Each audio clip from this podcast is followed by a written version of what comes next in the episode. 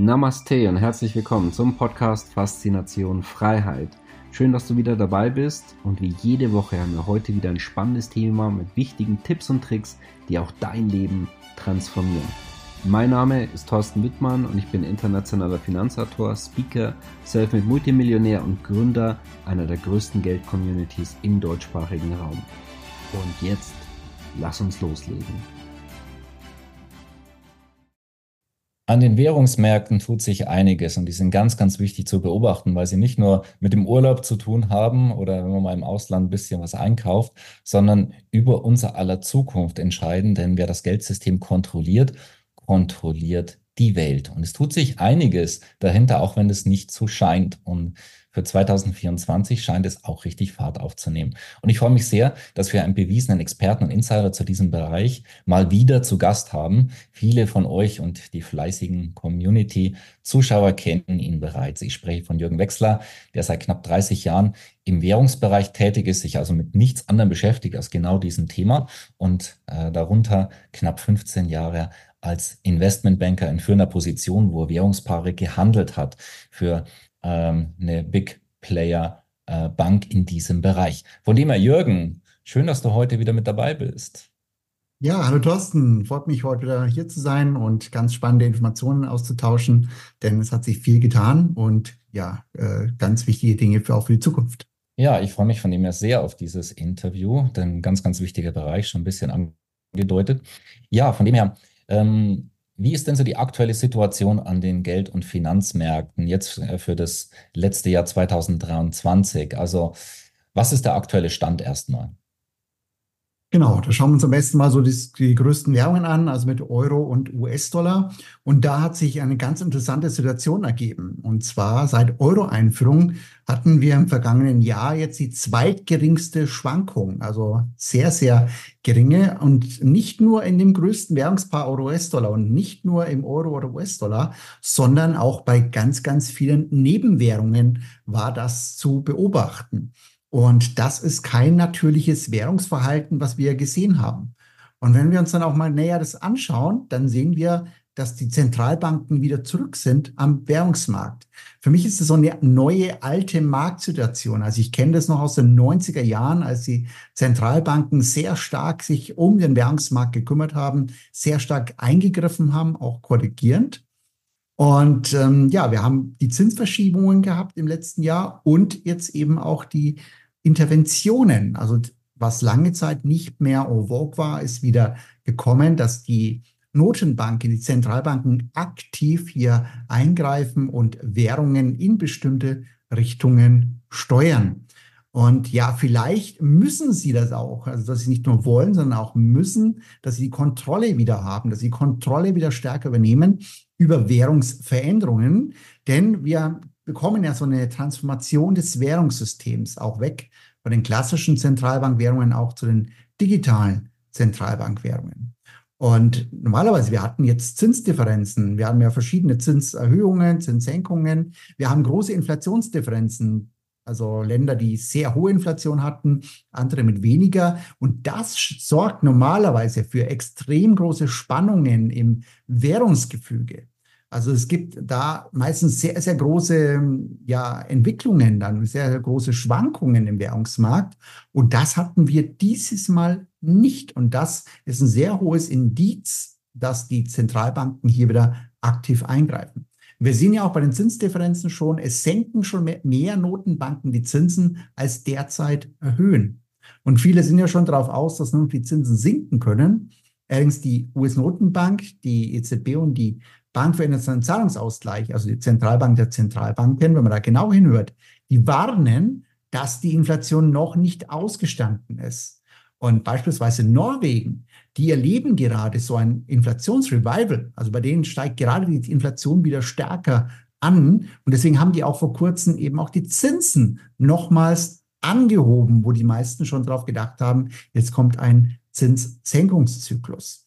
Und die Investoren, die schauen jetzt auch mehr drauf, wo gibt es denn wirklich Geld zu verdienen in den Währungen.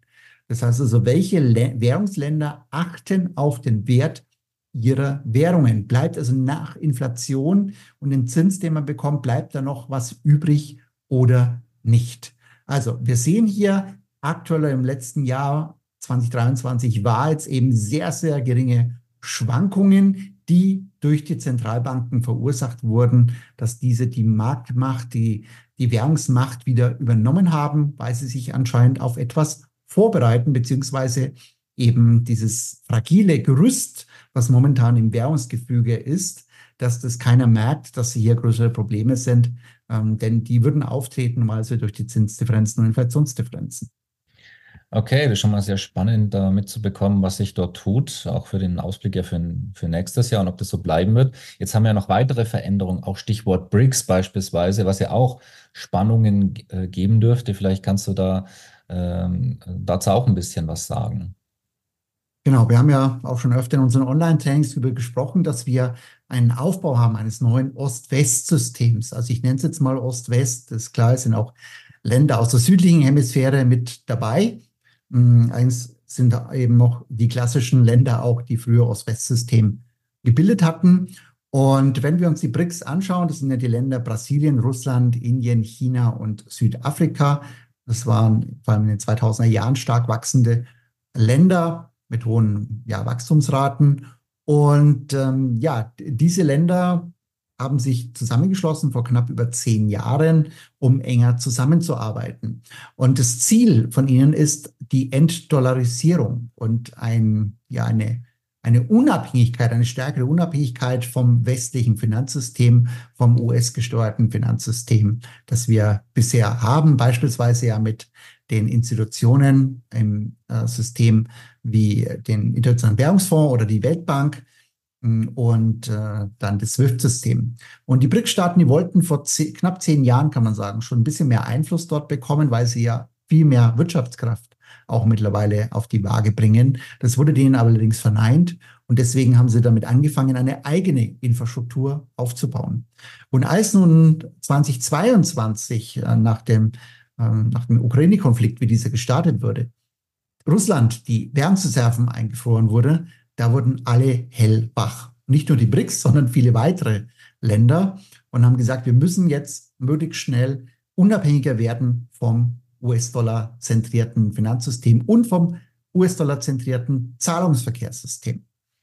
Ja, und ähm, zum 1.1.24 sollten ja wurde im letzten August 2023 beschlossen, sechs neue Mitglieder aufgenommen werden. Ein Mitglied ist schon abgesprungen, kurzfristig, nämlich Argentinien. Die haben ja eine neue äh, Wahl gehabt mit einem neuen US-Präsidenten, also einem neuen unabhängigen Staatspräsidenten, ja, äh, mit dem Javier Millet. Und äh, der sagte eben dann gleich nach der Wahl, äh, nein, wir ähm, werden eher einen Dollar einführen, aber wir werden eben dann doch nicht bei den BRICS mitmachen. Aber die anderen Mitglieder, die fünf neuen, die gekommen sind, sind sehr spannende Länder mit äh, Saudi-Arabien, Vereinigte Arabische Emirate, die ja eigentlich dem klassischen Petrodollar-System angehören, dann der Iran äh, und dann noch Ägypten und Äthiopien, die eben sehr stark auch mit den Schifffahrtswegen äh, zu tun haben. Äh, das heißt, die kontrollieren dann die, das ganze Thema dem Suezkanal. Und das ist natürlich auch im Roten Meer dann zu Konflikten zuletzt gekommen ist, ist auch nicht gerade ein Zufall, ja, denn auch die USA möchte dort noch Kontrolle mit ausüben. Aber auch dann Straße von Hormuz ist ein großes Thema, wo ein großer Teil der Erdölversorgung beispielsweise Europas herkommt. All das ist dann die Schifffahrtswege, ähm, die beispielsweise von den BRICS mit kontrolliert werden zukünftig. Und es stehen auch viele noch Schlange. Ja, also viele Länder, interessante Rohstoffländer stehen hier Schlange und wollen auch Mitglied werden in diesem BRICS Plus Verbund. Ja, und diese BRICS Plus, diese planen auch eine rohstoffgedeckte Währung. Das heißt, endlich wieder eine Währung, die mit Sicherheiten unterlegt ist. Und damit natürlich hat man gleich ein gutes Vertrauen drin, wenn dort entsprechende Sicherheiten vorhanden sind. Und diese Währung wird eher als Handelswährung aufgesetzt, also jetzt nicht mit klassischen Geldscheinen oder Münzen in einem Währungsverbund, sondern ähm, ja als Handelswährung, das ist eben für die Importe und Exporte, aber auch für Finanzlösungen genutzt wird und aber nicht ein einzelnes Land dahinter steht. Und das soll auch nicht nur als ja Kontowährung sein, sondern, so wie momentan es aussieht, sollte es eine, ja, eine digitale Währung werden, also ein, äh, eine digitale Zentralbankwährung ähm, für diese BRICS Plus. Das Übertragungssystem, die Überweisungssysteme werden schon stark getestet mit Enbridge, heißt das System, was im westlichen System SWIFT ist, wird im digitalen neuen System dort das Enbridge sein und äh, dass man dort eben die Transfers macht. Und es werden auch schon, also 30 Prozent der äh, Zahlungen sollen weg vom Dollar gehen und diese sollen möglichst schnell ersetzt werden durch die einzelnen Währungen dort. Die USA und die Wall Street Banken wehren sich schon dagegen. Diese setzen also die frei konvertiblen BRICS Plus Währungen, die ohne Dollarbindung sind, unter Druck. Also versuchen diese ständig zu verkaufen, um hier die BRICS zu spalten. Also beispielsweise Indien und Südafrika, dass man die ein bisschen ja, rausbekommt aus diesem ganzen Verbund, denn die äh, haben noch mehr ja, äh, wirtschaftliche Probleme dann. Und ähm, mit einer Abwertung der Währung kann man auch weitere wirtschaftliche Probleme in den Ländern auslösen. Also hier ähm, der BRICS Plus ist ein neuer großer Wirtschaftsverbund, der auch mit einer eigenen Handelswährung hier liebäugelt und das Ganze auch weitermachen wird. Und das ist schon mal das eine, dass wir hier ein Ost-West-System haben. Das zweite ist, was wir in unserem System auch im westlichen merken, eben die Zentralbanken sind wieder mehr am Markt und es geht um das Thema Währungsreserven. Die Zentralbanken geben ihre gegenseitigen Währungen auf als Wertspeicher. Und eben dadurch, dass Russland diese gesperrt wurde, eingefroren wurden, haben natürlich viele Angst, das könnte ihnen auch passieren. Und was machen jetzt die meisten? Diese kaufen Gold statt Währungsreserven, ähm, um sich hier davor zu schützen. Russland hat ja auch zu, für Russlands Glück eben noch große Geld, Goldreserven gehabt, äh, die sie dann eben immer liquide gehalten haben. Ja, und auch die Goldmacht ist jetzt, Gold ist ja auch eine Geldform, ist ja auch eine Währung. Und diese Goldmacht wechselt zu den BRICS-Plus-Ländern. Ähm, also der, im Währungsbereich wird auch häufig die Macht international definiert. Wer hat das meiste Gold? Also dieser alte Goldstandard, den wir hatten als Währungsersatzstoff bis äh, Anfang der 70er Jahre im letzten Jahrhundert. Und äh, deswegen ja auch sind immer Länder, die Rohstoffe so haben, besonders interessant, damit dort Konflikte hervorgerufen werden, wie wir es ja auch derzeit beispielsweise auf dem afrikanischen Kontinent sehen. Ja, und die BRICS Plus und die Anwärterstaaten davon, diese haben mittlerweile mehr Goldbestände als die offiziellen Zahlen der US-Bestände. Und da sieht man jetzt eben auch die Machtverschiebung im internationalen System. Wenn man jetzt in den USA noch diese fremdverwahrten Goldbestände mit dazu nimmt, dann hat die USA noch die Vormachtstellung. Da haben sie noch ein bisschen mehr. Also die haben ja etliches auch für andere Länder verwahrt. Ähm, ja, aber wir wissen natürlich nicht, wie viel da dann wirklich vorhanden ist weil als US-Gold ist ja, glaube ich, seit den 80er Jahren nicht mehr überprüft worden. Und wir wissen auch nicht, wie viel wieder aufgefüllt wurde durch die Raubzüge oder Friedensmissionen, wie es ja genannt wird. Dort hat ja, äh, wurde ja einmal das Gold von den Zentralbanken mitgenommen und in Sicherheit gebracht, ja. Und deswegen ist hier natürlich auch eine Fremdverwahrung noch da. Wir wissen nicht, wie viel effektiv wirklich noch vorhanden ist. Aber die reinen Zahlen zeigen, dass die BRICS-Plus-Staaten hier überholt haben. Aber ähm, die anderen kaufen auch alle auf. Also wir haben hier einen Kampf der Währungsreserven. Es versucht jeder seine Währungsreserven aufzulösen. Und diese starken Goldkäufe der Zentralbanken, das zeigt letztendlich, dass sich die Zentralbanken abkehren von ihren eigenen Währungen. Und es kann nur bedeuten, dass sie damit einen internationalen Reset der Währungen vorbereiten. Sonst würden sie es ja weiter in ihren Büchern halten und auch den anderen Währungen und den anderen Ländern glauben. Anscheinend wird hier auch der Übergang zu den digitalen Zentralbankwährungen CBDCs vorbereitet. Stichwort auch digitaler Euro. Und äh, man kann hier sagen, ja auch die meisten digitalen Zentralbankwährungen, die CBDCs, die sind technologisch schon fertig. Es wird momentan einfach nur gewartet. Die anderen, die blauen sich gegenseitig. Welche der Großen kommt als erstes raus, damit die anderen schnell nachziehen können? Hat ja auch Lagarde in einem Interview schon gesagt, dass man notfalls das dann gleich einführen könnte wenn andere ähm, digitalen Zentralbankwährungen versuchen, hier in den Markt zu kommen. Weil es wird derzeit noch von allen solche Test- und Anwendungsrunden gedreht, also dass man nur einfach schaut, ähm, nochmal weitere Anwendungsfelder mit mal mit äh, diesem Nutzer, mal mit dem Nutzer, aber das ist eigentlich nur Makulatur. Der Einsatz heißt, ist jederzeit jetzt möglich. Ähm, das heißt also, dass das ja schnell umgesetzt werden könnte, weil die technologische Infrastruktur bereits vorhanden ist. Ja, wenn das passiert natürlich, dann kommt das Währungsgefüge so richtig in Bewegung. Und das wäre die schwerwiegendste Veränderung im Währungsmarkt seit 1973 der Auflösung der Bindung der Währungen. Und dort ist ja der aktuelle Währungsmarkt entstanden. Und jetzt 50 Jahre später knapp kann es hier eben zu einer kompletten Neuorientierung und Neuaufstellung kommen. Hm, das heißt, die sind schon in der Schublade und können jederzeit eingeführt werden.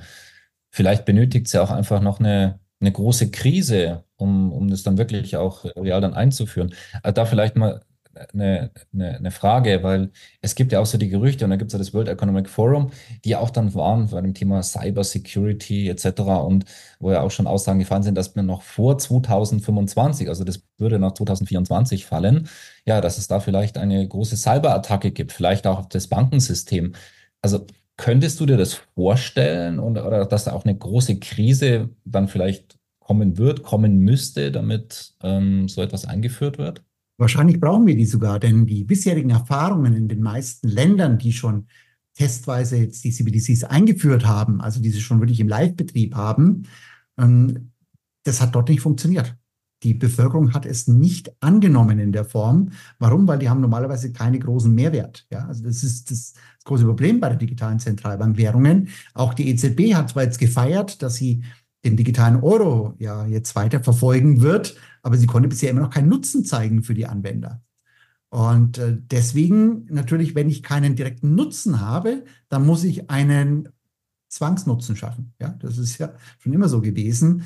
Äh, und das ist natürlich optimal in Krisensituationen, wenn beispielsweise die Banken zusammenbrechen oder äh, Bankenkonten eben infiltriert wurden, dass dort eine Cyberattacke war in verschiedenen Banken, gibt es ja auch schon äh, Tests, die jetzt erst wieder durchgeführt wurden, Ende 2023 zu dem Thema äh, in den Großbanken, wo man es eben auch nochmal geguckt hat wegen der Cyberattacken. Und äh, das wäre natürlich ein Auslöser, dass man sagt, naja, wie, wie mache ich es denn jetzt mit dem Geld, wenn ich eigentlich das Bankengeld dann nicht mehr so voll verwenden kann? Und man sicherheitshalber erstmal alles sperrt, ja, dann kann man eine Wallet runterladen, hat ja jeder ein Handy, mittlerweile Smartphone und dann kann dann damit staatliches Geld eingeführt werden. Denn wir müssen uns ja beispielsweise in Deutschland, ist es ja noch einfacher.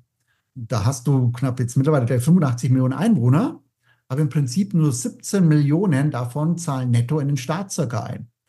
Und 68 Millionen sind auf staatliche Transfers angewiesen. Das heißt, die bekommen mehr vom Staat, als wie sie an den Staat zahlen. Und damit habe ich ja sofort Abhängige. Das heißt, ich kann denen sagen, okay, wenn du weiterhin das Geld haben willst, dann bitte, hier haben wir was Digitales. Hier haben wir was für dich aufgesetzt, damit du das nutzen kannst. Und nur, du bekommst nur noch diese Leistungen über diese ganze Sache. Also von daher sind diese Krisen, so, ähm, ja, so plötzliche Krisen, die dann da sind, äh, optimal immer Dinge umzusetzen, was vielleicht die einzelnen Bürger ansonsten nicht sofort akzeptieren würden, weil es eben diesen Nutzen nicht hat. Spannend, ja. Vielleicht bereiten ja schon die russischen und iranischen Hacker da schon die nächsten Krise vor. Wer weiß, wer weiß. Auf jeden Fall 2024 jetzt mal zusammengefasst, wir sind ja viel durchgegangen. Also was erwartest du von dem? Das letzte Jahr war ja potenziell die Ruhe vor dem Sturm. Also wird es jetzt 2024 viel intensiver oder mit was rechnest du jetzt und mit dem, was wir alles besprochen haben? Ja, also es wird wahrscheinlich in eine plötzliche Bewegung münden. Das Währungsgefüge wird in Bewegung kommen. Die Zentralbanken werden lange versuchen, da noch dagegen zu steuern, möglichst diese Ruhe zu machen, bis man eben dann diesen starken Ausbruch für sich äh, dann nutzen kann. Und dieser Ausbruch, das wird kein Zufall sein. Also auch wenn da ein größeres Ereignis ist, das wird kein Zufall sein, sondern das war in der Vergangenheit schon dann gesteuert, diese größere Bewegungen. Und es wird auch in der Zukunft so gesteuert sein. Es wird aber für die meisten überraschend sein. Deswegen haben wir auch diese, diese, ja, wenig Bewegung jetzt in 2023 gehabt. Wir gehen wahrscheinlich vielleicht auch ins neue Jahr damit rein. Denn damit werden alle eingelullt. Die Bürger, die lesen nichts drüber, aber auch viele Finanzmarktteilnehmer machen dann nicht mehr die Transaktionen, die sie eigentlich für die Vorbereitung hier nutzen müssten. Das heißt also, es wird plötzlich starke Bewegungen geben und damit ein Durcheinander. Und das ist ja auch immer eine ganz gute Situation, um gewisse Sachen durchzusetzen. Der Euro könnte dabei auch schon seine beste Zeit gesehen haben, denn die, wir laufen jetzt in weitere Rezessionsquartale rein, so wie es aussieht. Das heißt, wir brauchen für den Export, um irgendwas anzuschieben wieder. Der Konsum geht ja immer mehr nach unten aufgrund Inflation und diverser Maßnahmen, die der Staat jetzt umgesetzt hat. Das heißt also, wir müssen uns unser Wachstum wahrscheinlich vom Ausland holen und damit eine Abwertung der Wirtschaft, äh, der Abwertung der Währung, um die Wirtschaft hier wieder im Export anzukurbeln in ganz Europa. Und momentan ist ja eigentlich der hohe Wert des Euro nur da, um eine Kapitalflucht einzudämmen. Wir haben ja schon dies äh, im, im Jahre 2023 gesehen, dass eine große Kapitalflucht war im Jahre 2022, eine starke Kapitalflucht aus dem Euro. Und das eigentlich nur dazu gedient. Ja, Einzelwährungen können dabei besonders starke Entwicklungen erleben auch. Hm, ich denke auch an Rohstoffwährungen, die hier besonders attraktiv werden können, wenn die zweite Inflationswelle kommt. Ja, und man kann einfach nur sagen auch, dass die, wenn man die richtigen Währungen dort auch hat, weil Währung ist Freiheit, Währung ist Liquidität international, Währung ist äh, eigene Steuerungsmöglichkeiten. Das ähm, Währung werden ein wichtiger Baustein sein eben für das eigene Vermögen, wie sie auch in, bei den ganzen Reichen ist, die immer einen größeren Teil, Anteil auch an Währungen mit drin haben. Und ähm, ja, es wird gute Schwankungen geben in 2024, die du eben auch nutzen kannst und gegebenenfalls sogar noch hohe Zinsen dazu kassieren kannst.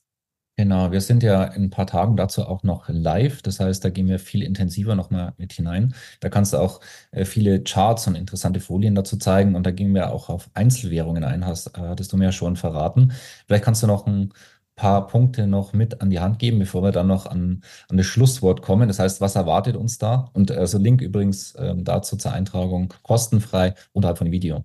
Genau, also wir schauen uns an, was die drei ähm, wesentlichen, fatalsten Machtverschiebungen sind, die am Währungsmarkt jetzt stattfinden und wie das dann dein Vermögen beeinflusst.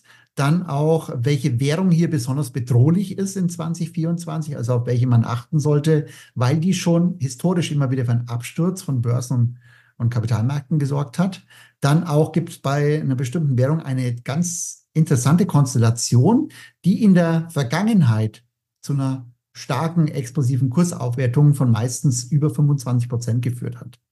Und da natürlich auch, wie du das Ganze nutzen kannst für dich. Also es könnte ja für den einen oder anderen interessant sein, so zweistellige Renditen damit zu machen. Ja, und natürlich dann auch, wie wirkt sich das Ganze, was jetzt hier die Währungsverschiebungen, die international stattfinden, was macht das mit deinen Eurobeständen? Was macht es auch mit deiner Altersvorsorge, die ja bei den meisten in Euro versprechen, in der Zukunft irgendwo ist? Ja, und dann natürlich, wie kannst du mit diesen Währungsinvestitionen dein Anlagerisiko senken international, aber auch natürlich deine Renditechancen hier ausbauen und ja, Währungen als strategischen Investmentbaustein in deinem Vermögen gewinnbringend nutzen kannst. Und da stelle ich auch noch so einen Ertragsbooster vor, wie man das Ganze machen kann dann. Ja, wenn wir erfahrungsgemäß auch wieder ein paar tausend Leute mit dabei haben, von dem her wird es sehr spannend. Ich freue mich sehr drauf. Ein so knackiges Thema, wo sich viel tut und wo es wichtig ist, up to date zu sein. Also von dem her, wichtiges Thema, sei dort mit dabei. Ähm, äh, von dem her auch schon mal herzlichen Dank an dich, Jürgen. Ähm, vielleicht, wenn du da noch ein paar Schlussworte sagen möchtest, jetzt noch ein sehr guter Zeitpunkt. Ähm, danke an alle Teilnehmer. Und äh, schon mal, ja, vielen Dank, wie gesagt, für die Expertise. Und Jürgen, gerne noch vielleicht äh, ein, zwei Sätze noch so als Schlusswort, was du, was den Leuten jetzt empfiehlst zu machen. Ja, also wichtig ist, sich nicht nur auf den Euro zu verlassen. Ich sage immer, wer nur Euros hat, hat äh, 100% Währungsrisiko. Und wenn man die Vergangenheit auch anschaut, 100% Wahrscheinlichkeit, dass dieses Währungsrisiko eintritt. Und ähm, alle erfolgreichen Investoren haben auch für die Krisen immer internationale Liquidität in Währungen. Und auch alle, ja, oder die Bürger, die in Ländern leben, die mit Schwachwährungen ähm, äh, sozusagen haben bei sich, auch diese haben immer Währungen für sich genutzt und zur Verfügung, um hier eben ihre eigenen Wohlstand weiter zu transformieren und eben auch ja immer zahlungsfähig zu bleiben. Und deswegen wichtig, kümmere dich für dich, wenn du nur im Euro investiert bist, kann es fatale Auswirkungen haben in den nächsten Jahren und davor solltest du dich schützen und deswegen komm am besten in unser Live-Training dann und äh, dort äh, zeige ich dir eben auch, wie du das Ganze für dich nutzen kannst. Ja, und äh, ich wünsche dir eben ein gutes Händchen für deine Investitionen und wie gesagt, äh, schau, dass du dich eben vorbereitest auf diese Dinge, die dort stattfinden. Genau, kümmere dich um dein Geld und äh, wenn nicht, dann ist auch nicht schlimm, dann kümmert sich halt jemand anders darum und da sind sie bereits auch fleißig im Hintergrund dabei. Also von dem her, wie gesagt, Link unterhalb vom Video. Ich, wir freuen uns auf dich und ja, bis bald ansonsten. Euer Thorsten Wittmann und Jürgen Wechsler. Ciao. Schön, dass du wieder dabei warst. Wenn dir der Podcast gefällt, erzähle gerne dein Umfeld davon, sodass auch dieses von den Inhalten profitieren kann. Und falls du es nicht schon gemacht hast, abonniere den Kanal, damit du künftig keine Folge verpasst und vor allen anderen informiert bist. Gerne kannst du uns auch einen Kommentar und eine positive Bewertung bei Apple Podcast dalassen. Bis zum nächsten Mal, dein Thorsten Wittmann.